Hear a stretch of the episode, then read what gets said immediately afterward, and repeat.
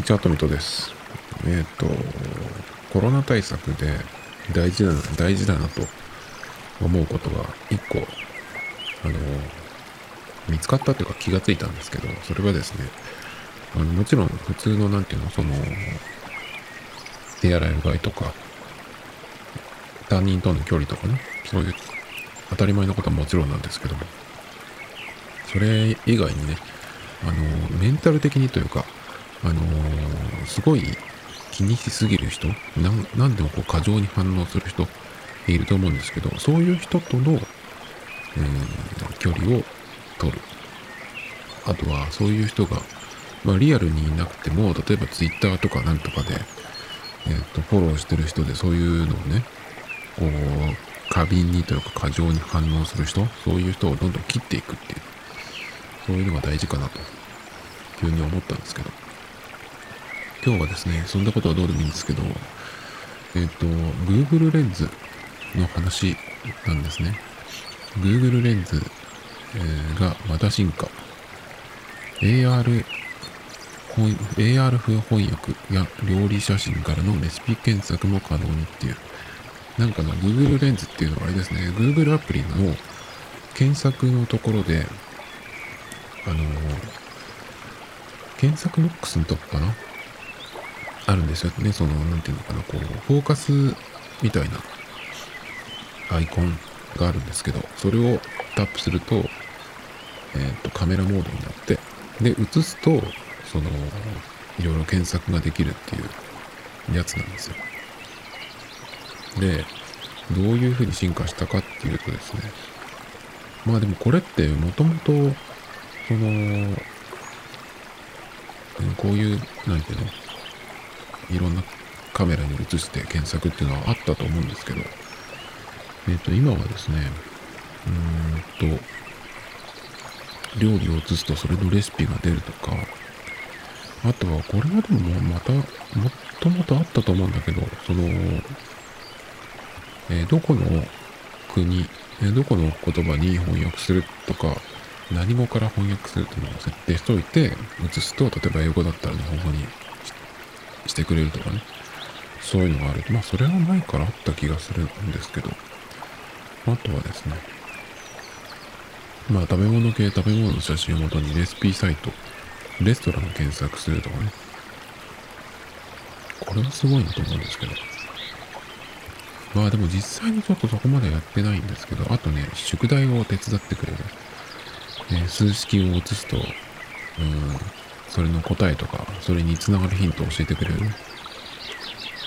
っていうのがあったりとかね。で、僕が一番、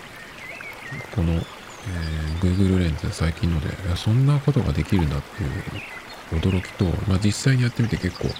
まあ完璧ではなかったけど良かったやつがあって、それは、あの、手書きの文字を、あの、なんていうの、テキストにしてくれるっていうやつなんですよ。そのコピーできるんですね。どういうことかっていうと、紙に書いた文字なんですよ。これは紙に書いた文字を Google レンズを使って、そのカメラで映す、映すと、それがこう、コピーされる。コピーすることができる。で、そうすると、あの、テキストとして、紙に書いたものから、なんか、うん、メモ帳でも何でもいいですけど、そういうところに、えーテキストとしてコピーできるっていうのが結構認識率がまあまあ良くって、これ系の機能っていうのは、あの iPad とかの手書きアプリ、手書きノートとかのアプリで、えーここっていうのを囲んで、それをテキスト化するっていう機能があるものもありますね。僕が使ってる手書きノートのアプリで、ノータビ Notability というのがあるんですけど、それは、えっ、と、手書きの文字を検索することもできるし、それから、ここって囲んだところをテキストに直すっていうのもあるありますね。それを、えっ、と、専門の、うん、その、なんていうの？手書きで書いたものを、そのまま、そのままその、えーリアルタイムでというか、うん書いたものをテキストにしていくっていう、そういう専門のアプリもあるんですけど、それは Nebo っていうやつですね。NEBO で Nebo。これはですね、あの、なんて言ったらいいのかな。えー、各場所エリアが決まっているんですよあの横系のノートみたいになっていてそこにこうバーッと書いていくと、えー、書いていって、うん、はい OK って感じで、今ちょうどね、えー、立ち上げたんですけどどううんとねまず最初にその設定というかがあってあなたの通常の書き方はっていうのがあってそのペンをどういう風に持つか人によってちょっとこう向こう側にペンの頭が行く人とか横に行く人とかいろいろあると思うんですけどその右手左手っていうのねいろいろあったりとかして、え、例えばこういう風に書いていくと書いていくとそのまんまで上にねあのテキストテキスト化されていくんですね。で OK だったら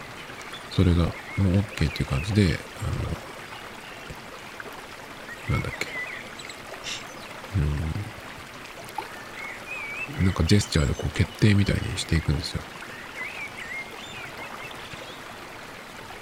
ダブルタップだ。書いたもの。書いたものを書いたものが、えー、どんどんこうテキストになっていくので、それで OK だったら指でダブルタップしてやると決定っていう感じになるんですけど、これをやるのは何だろうな。もうテキストにしたいよっていう時ですかね。そういう時はいいんですけど。まあでも、それだったら、キーボードで打った方が僕だったら早いんですけど、長文とかね。だから、あまあ、例えばあとは、うーん、なんか会議とかしていて、それのメモを手書きで取りたい。っていう場合はこれで書いていって、後から、あの、テキストにして、まあ、コピーするとかなんとかね、いろいろ使うっていう方法があると思うんですけど、まあ一番よく使ってる手書きアプリ。はノータビリティというのね、を使ってて、もう4年ぐらい使ってるんですけど、これはまあどんどん進化していって、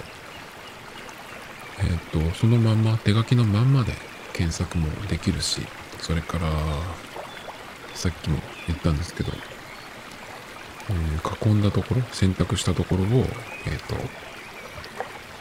テキストに変換するってね、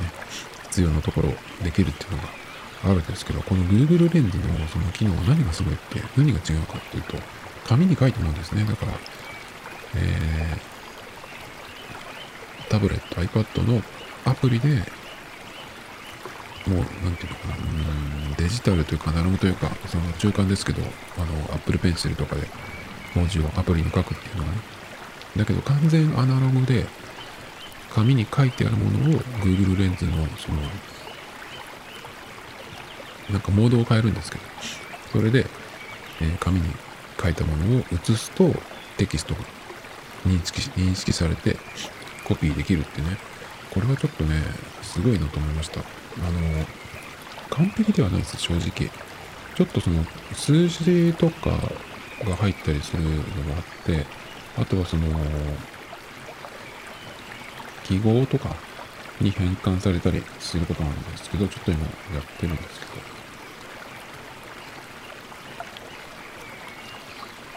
うん、そうですね。えー、っとね、えーえ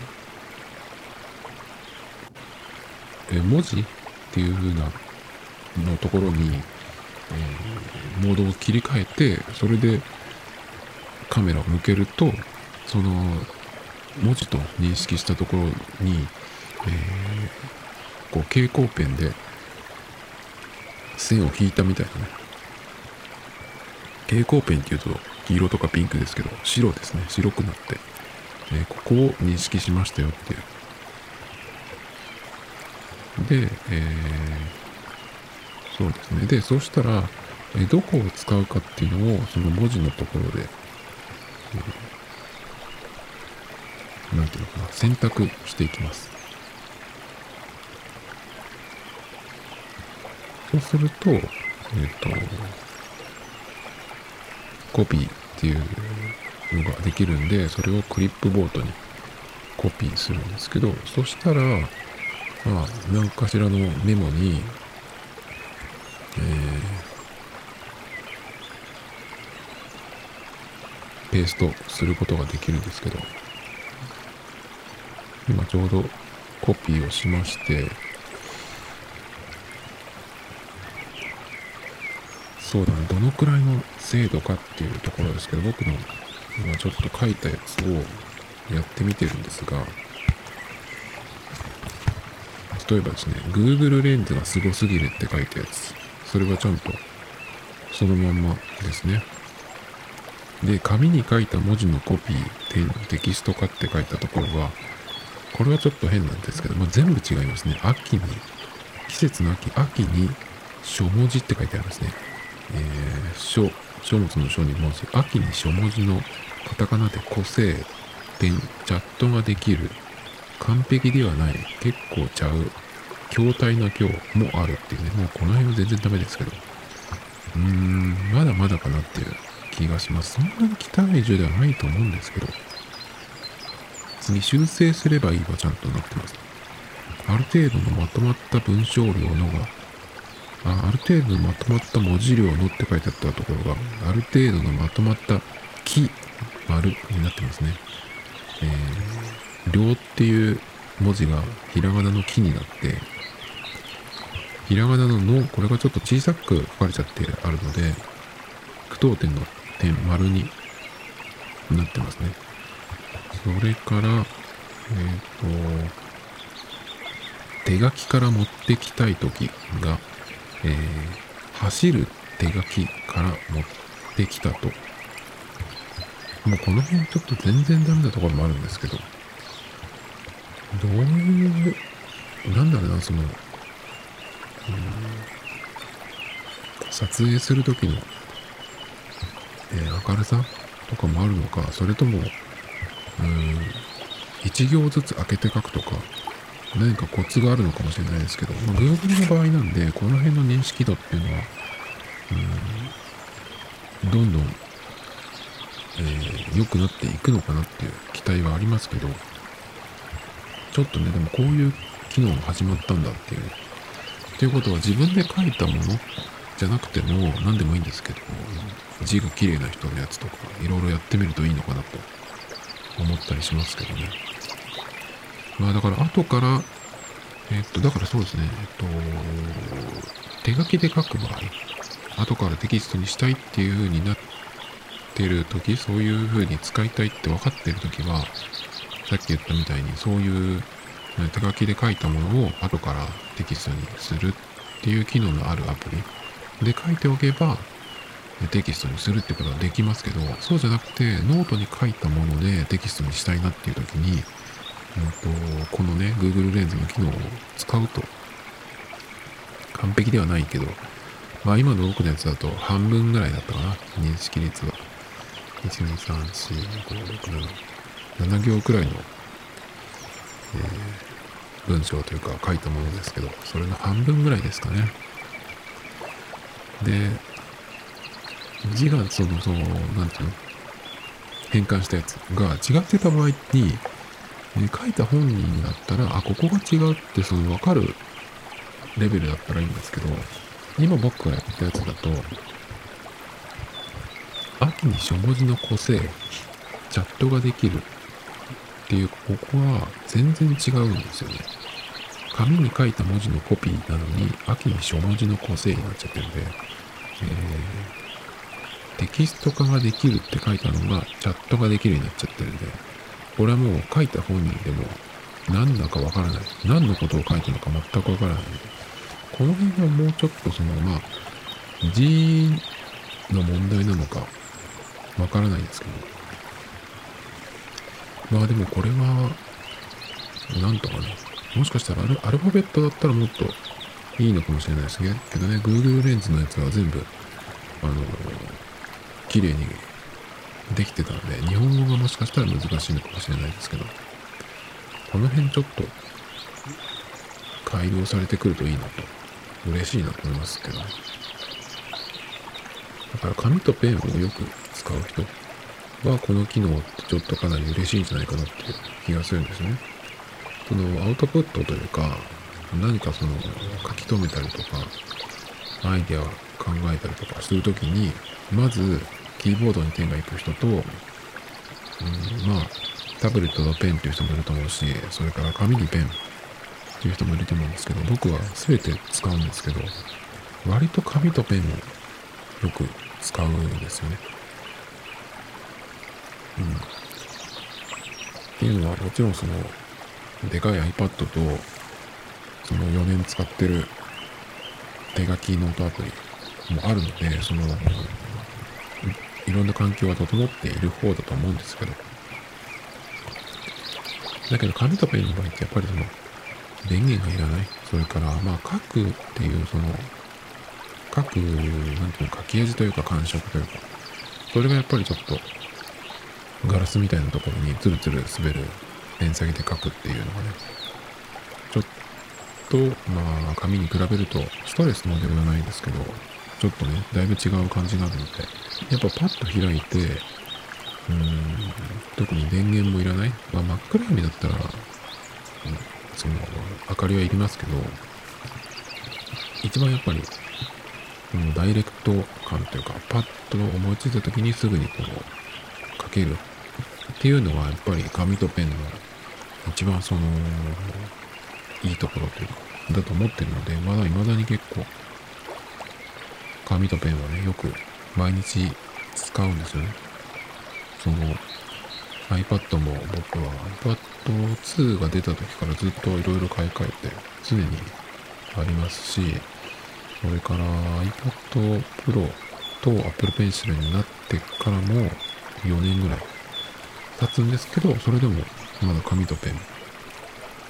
も使うのでね、このちょっと Google レンズはかなり、うん、期待したいなと思うんですけど、だからまあ同じように紙とペンを使う、よく使う人にとってはね、後からテキストにできるっていうのはかなり嬉しいんじゃないかなっていう気がするんですけどね。紙とペンをよく使うっていうことは多分だけど、キーボードをその、だーっと長い文章を打ったりするのっていうのがそんなに得意じゃないというか、あんまりやらない人じゃないかなっていう人が多いんじゃないかなと思うんですけど、あとは単純に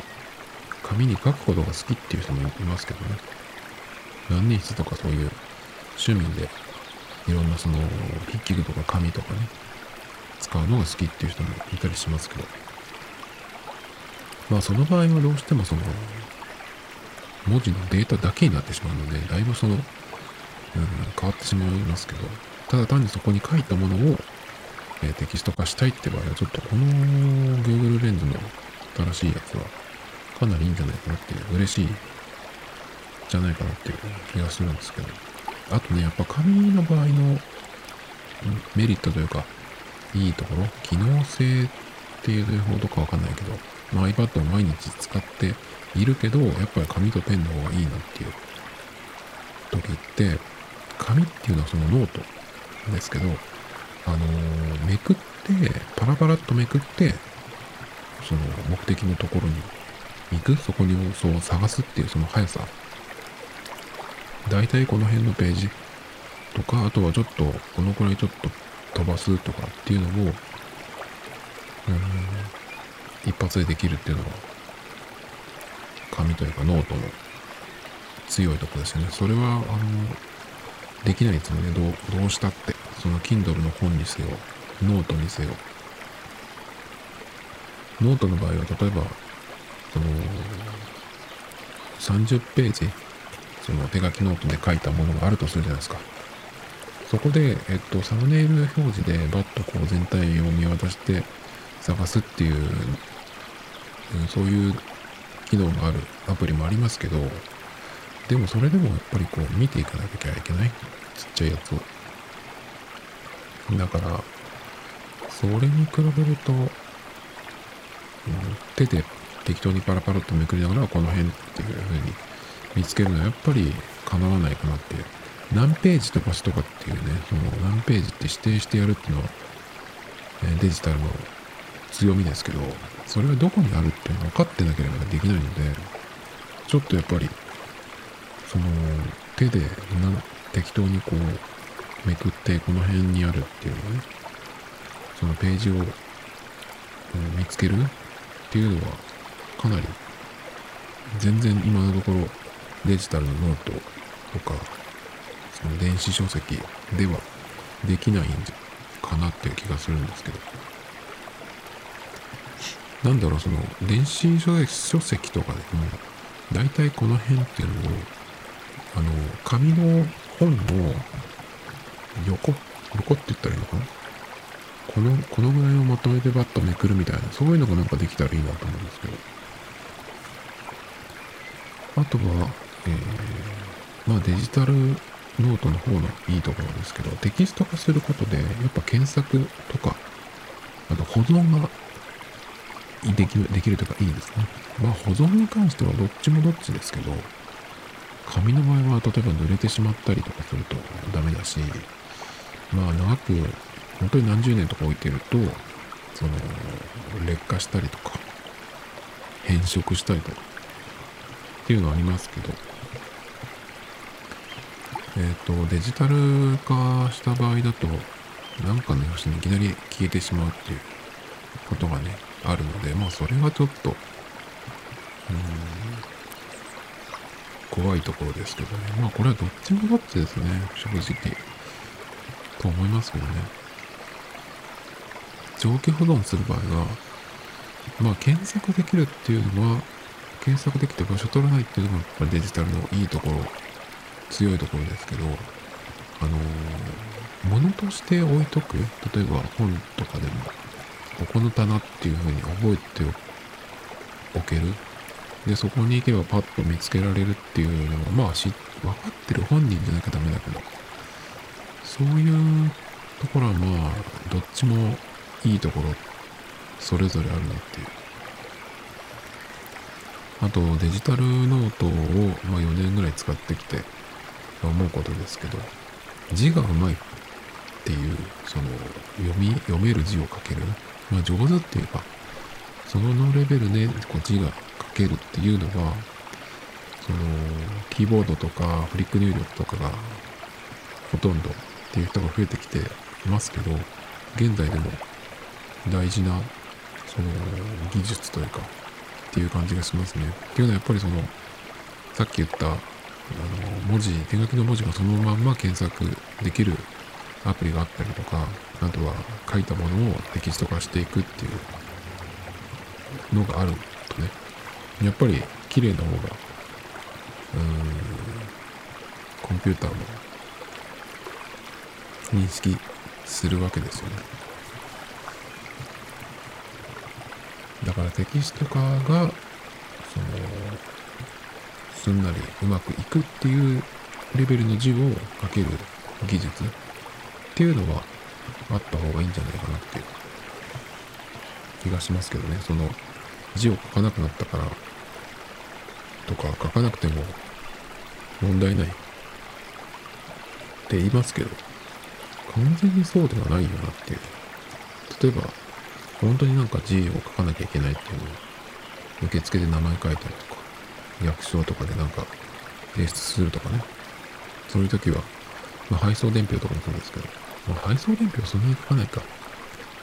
まあ自分の名前と住所ぐらい。っていうのがまあ、今でもね、必要な、書かなきゃいけないものですけど、でも意外とね、うん、そういうところだけじゃなくて、ね、その、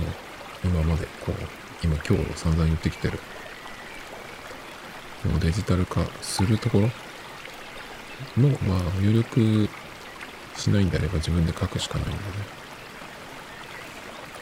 で、思ったんですけど、そのキーボードとか、あとはスマートフォンのクリック入力とか、あれも含めて全く手書きしないっていう人が、まあまあいるって、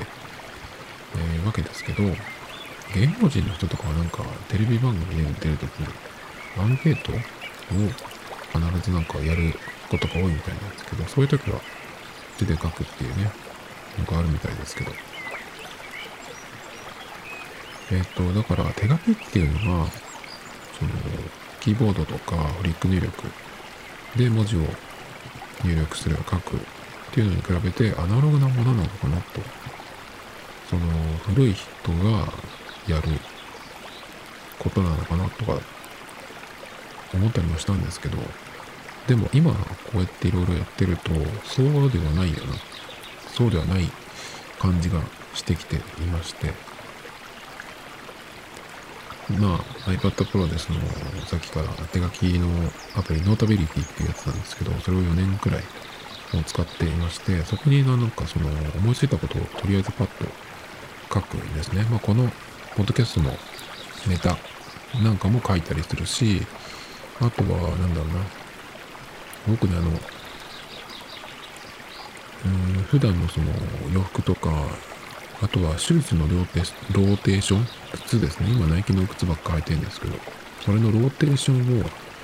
を、しっかりその、うん、まんべんなく履きたいなと思っているので、今、まあ、冬なんでちょっと、うん、通気性が良すぎて寒くて履けないっていうのもあるんですけど、それ以外で、今のこの真冬でも、えっ、ー、と、履ける、えー、スニーカー、今、そのローテーションで使ってるやつっていうのが、1、2、3、4、5、6、7、8、9、10、11、12、13、14足あるんですね。で、これも、こう、ローテーションで回していくんですけど、全部その14足を、ちゃんと、その、履いて、また次のローテーションに行くっていう風にしたいんですよ。だから同じのばっかり履くとか、これ最近履いてないなみたいなのがないように、ま、んべんなく同じ回数履いていくっていう風にしてるんですけど、謎のこだわりみたいなのがちょっとありまして。まあ、そうすると、まあ、これを履くときに今度は何を着ようかなとかね。まあ、今はあんまりその、いろいろ着回しみたいなのができなくて、とにかく寒さしのぎが一番なんですけど、なので、えまあ、どうやってそのローテーション管理してるかっていうと、これも Notability っていうところに、まあ、それ用の、うんと、ノートみたいなのを作っているんですけど、まず、えっとね、これは iPad のワープロアプリの Pages っていうのがあるんですけど、そこで、えっと、シューズのそのスニーカーの写真をこう貼り付けていって、全部持ってるやつをね。で、それで、それを PDF にして書き出して、その PDF をこのノータビリティに、えー、なんていうのかな、保存とか貼り付けています。それで、えー、履いた、使ったスニーカーのところに、こう、印をつけていって、で、全部印がついたら、あの、また今回ね、一周全部使ったっていうことなので、それでまあ消して、また次の週に行くっていう、次の週っていうかまあ14個あるんで、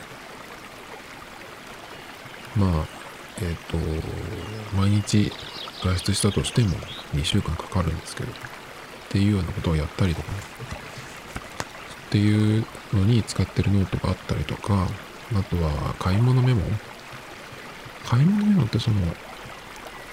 どっかにもうお店に行くっていう時、これを買ってくるっていう時は、あの、チェックボックスがついた iPhone のメモとか使う方がいいんですけど、そうじゃなくて、それま、その段階になる前、うん、なんかその、プランですね。何を買おうかとか。なんかそういうのをちょっと書き出す買い物系のメモがあったりとか、あとやることをこうバーッと書くものがあったりとかね。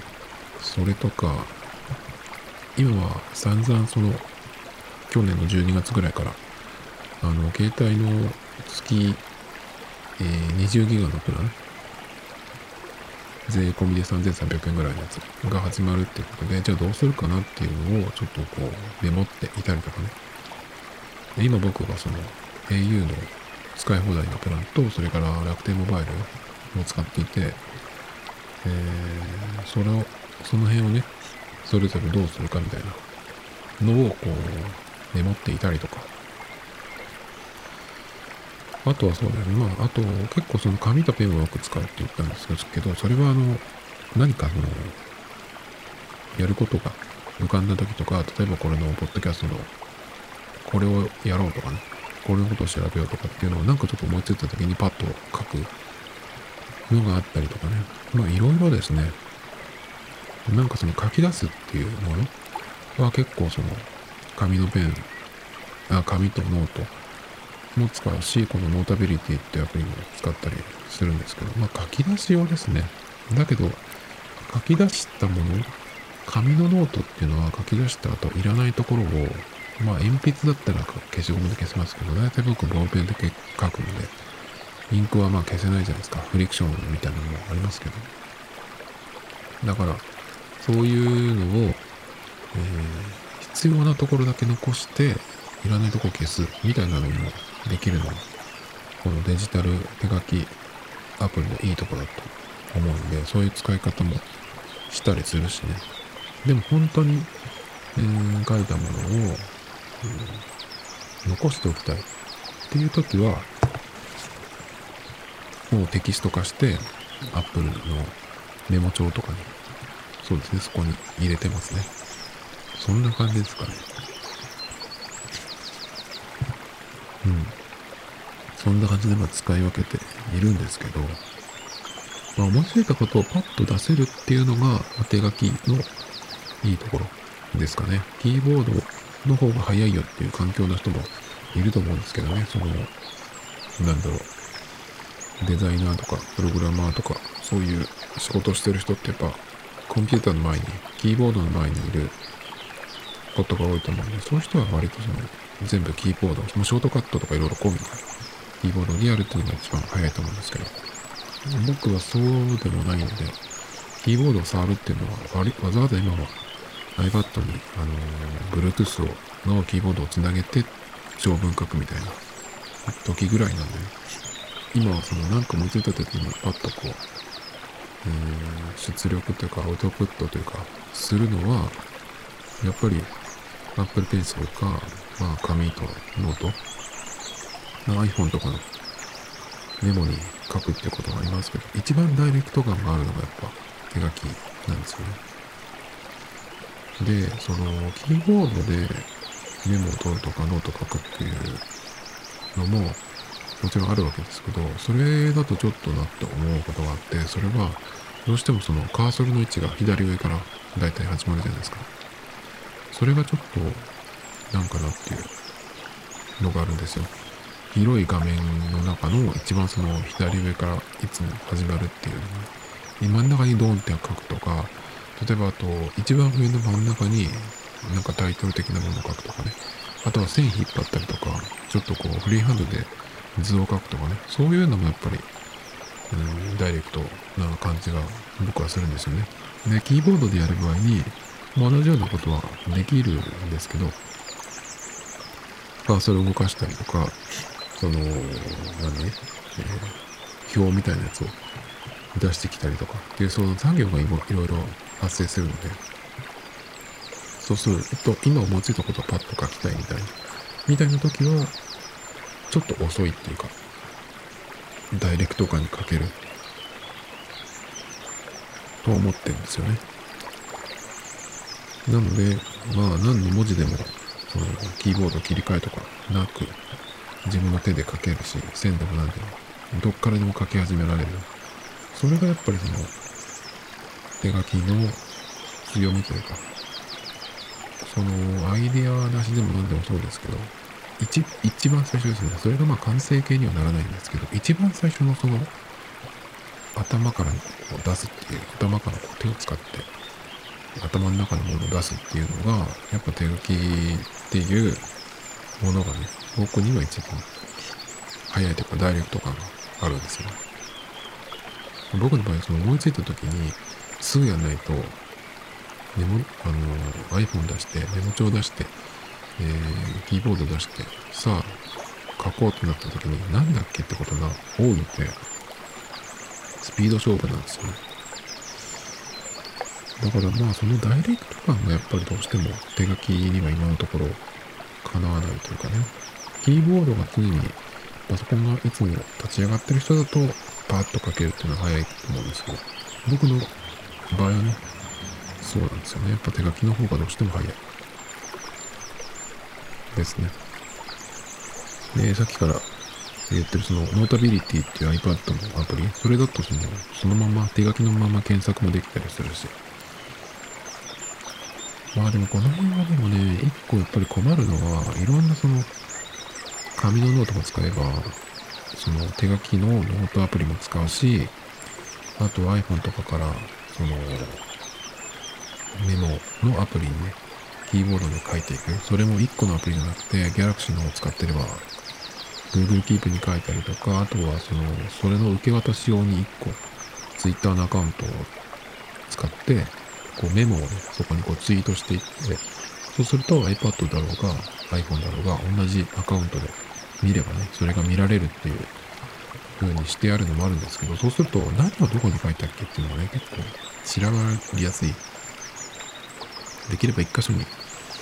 したいなとは思うんだけど、まあ一箇所にするしたら下で、今度はその、それがもし何かあった場合、全部消えてしまうということがあるので、まあ、その保存しておくメモとかノートっていうわけじゃなくて、本当になんか今、なんか考えてるとか今やってるっていうことの書き出しとかだ、なので、まあ消えちゃってもしょうがないかっていうのもあるんですけどね。まあこの辺は何とも言えないのかな。そう、だからね、さっきその手書きっていうのがアナログの人のものなのか、古い方法なのかみたいな話をちょっとしたんですけど、その、まあデジタルのノートっていうのもあるし、それから、最初に言ったその Google レンズの新しい機能で、紙に書いたものを、え、テキスト化するとかっていうのもあったりするんだよね。そう、その手で書くっていうことが、アナログ化っていうと、そうでもない感じになってきてるなって気がしますね。あとだからね、その、紙に書くのとタブレットに書くのでは、だいぶその感触が違うんですよね。Apple Pencil と iPad の感覚ですけど、それだと結構滑る、硬い。なので、うん、紙に書くのが上手な人でも、うん、まあ大体大丈夫だと思うけど、僕の場合は結構、あの、なんていうのかな。だいぶ感覚が違うんで、もう、まともな字が書けない時もある。あ、友達が書けないって言ったらなんかすごいひどいけど。あとはね、だから、うん、この、うん、Apple Pencil で iPad に書くときの書き方のコツみたいなのもあったりするんだけど、うん、どのアプリを使うかっていうのも結構大事。アプリによって、その、自分の感覚で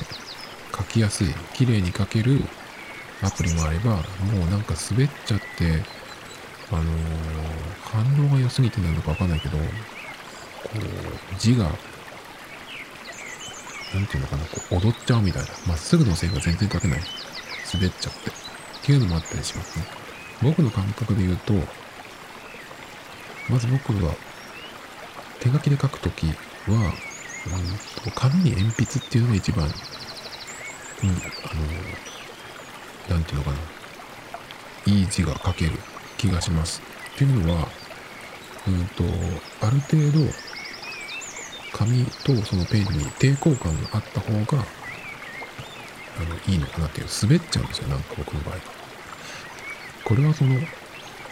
手の力加減だったりとか、持ち方とか書く癖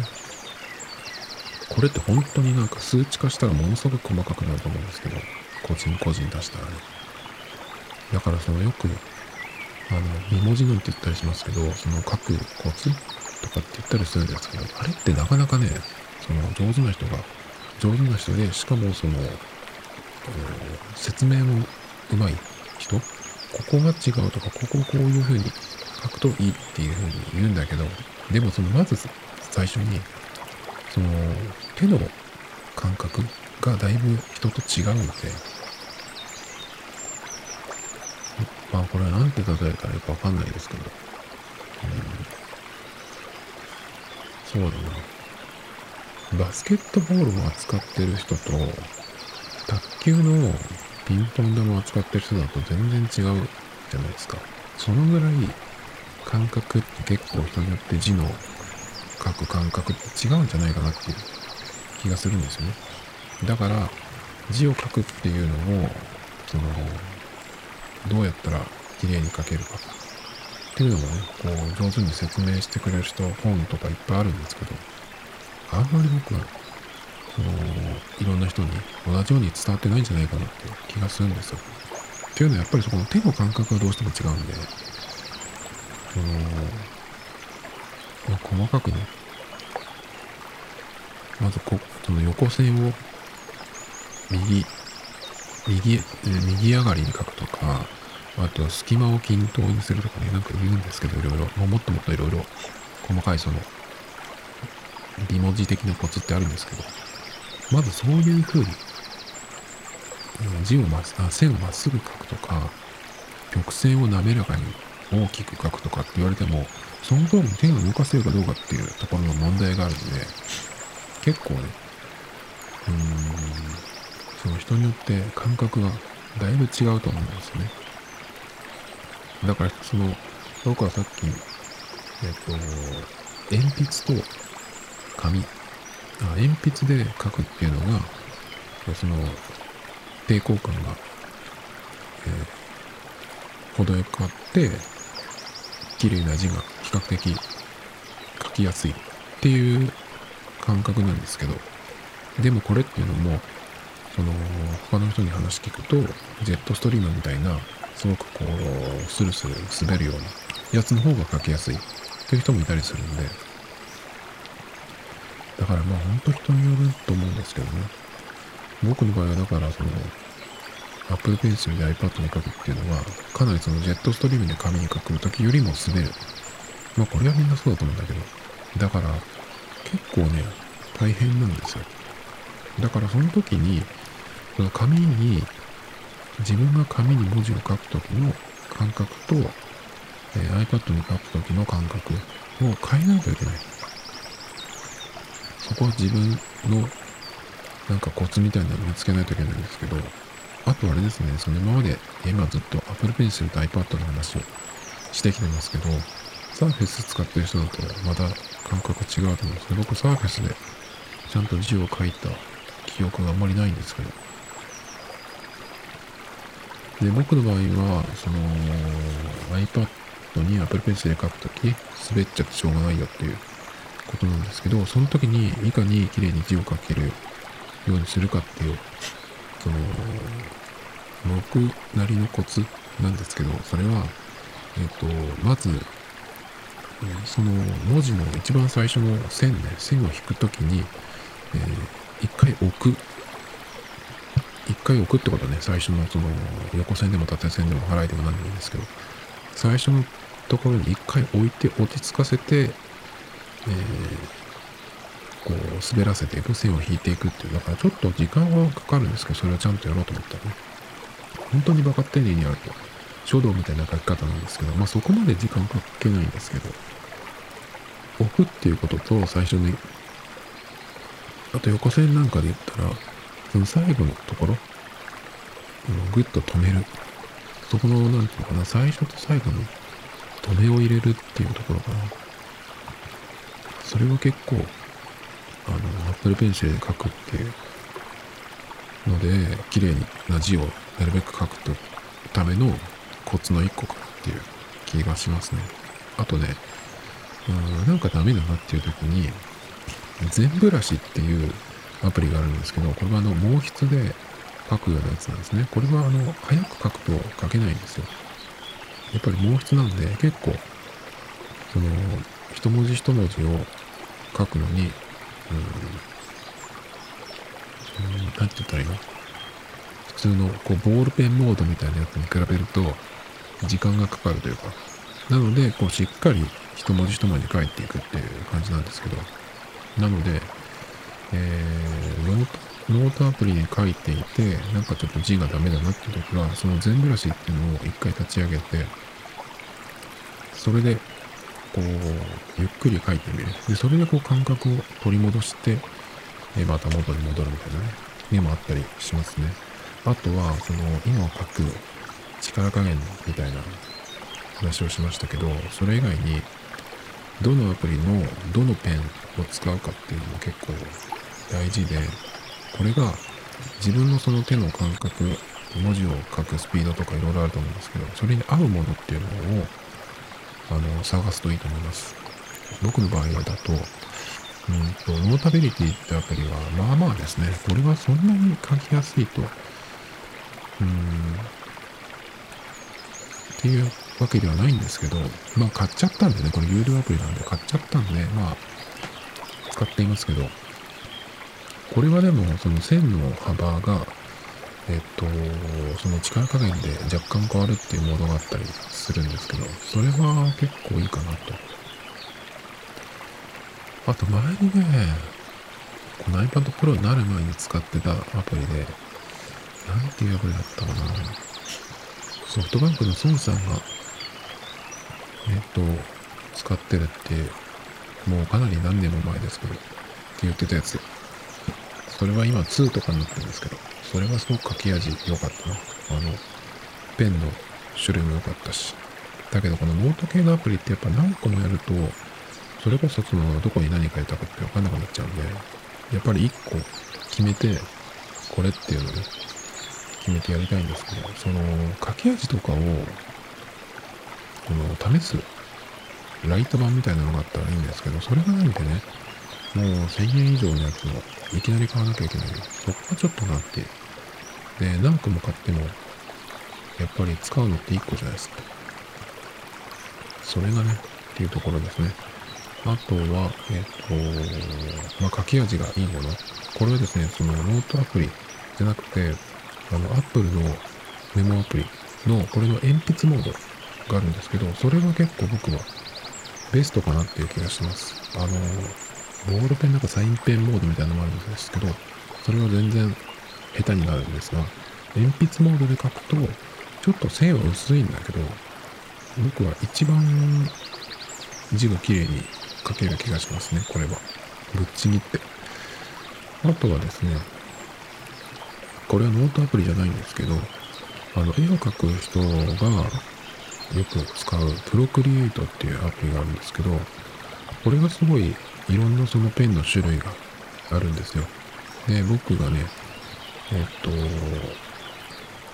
最近どのそのペンが、え、いいかっていうのを自分的にね、あの、どのペンだと、え、字を書くときね、絵じゃなくて、文字を書く書くときにいいかっていうのを、その、まあ、一個の、紙に書き出したんですけど、そのブラシの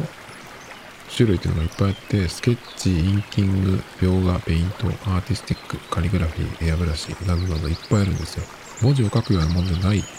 ブラシもあったりするんですけど、その中でね、僕の場合は、うんと、これはまあスケッチか、インキング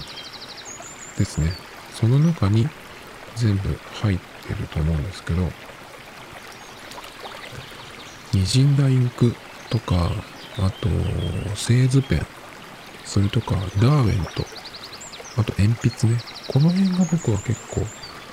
ーん、紙に書く。自分が紙に書いた文字に一番近い感じに書けるかな。あと、プロクリエイトペンシル。この辺も良かったですけどね。うん。ゲルペンとかもありましたけど、結構これは滑り系であんまりよく書けなかったですね。だから、プロクリエイトもし持ってる人は、えっ、と、このスケッチとかインキングのブラシの中に、えっ、と、なんか、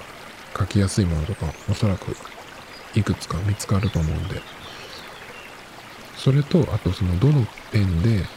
えー、ブラシのサイズ何パーセントかっていうのを覚えておくといいかなと思います。なので、ノートアプリとかじゃなくて、えー、何でもいいから、その、文字のところに手書きで何か書いて、それをこう渡すみたいな時っていうのは、プロクリエイターある人だったら、これを使うといいんじゃないかなっていう気がしますね。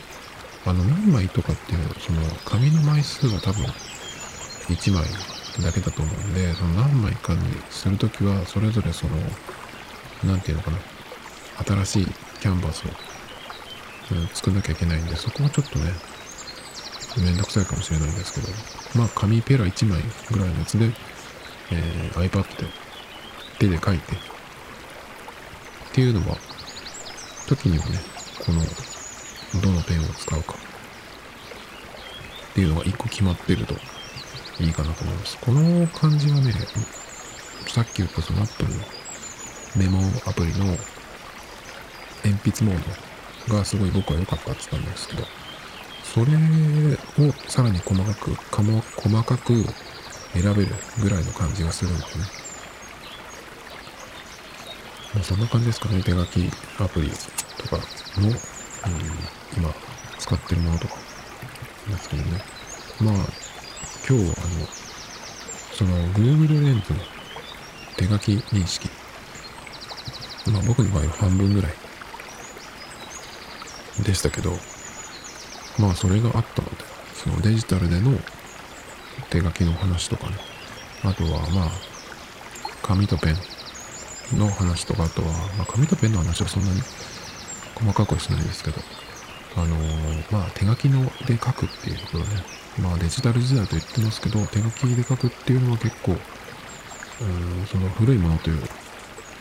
とか、アナログな感じっていうんじゃなくて、今も今で、あのー結構使うと大事なスキルっていうほど大げさかどうかわかんないですけどそういうもんかなとちょっと思ったのでえー、喋ってみました。Tomito Times Podcast. This program was broadcasted you. Anchor FM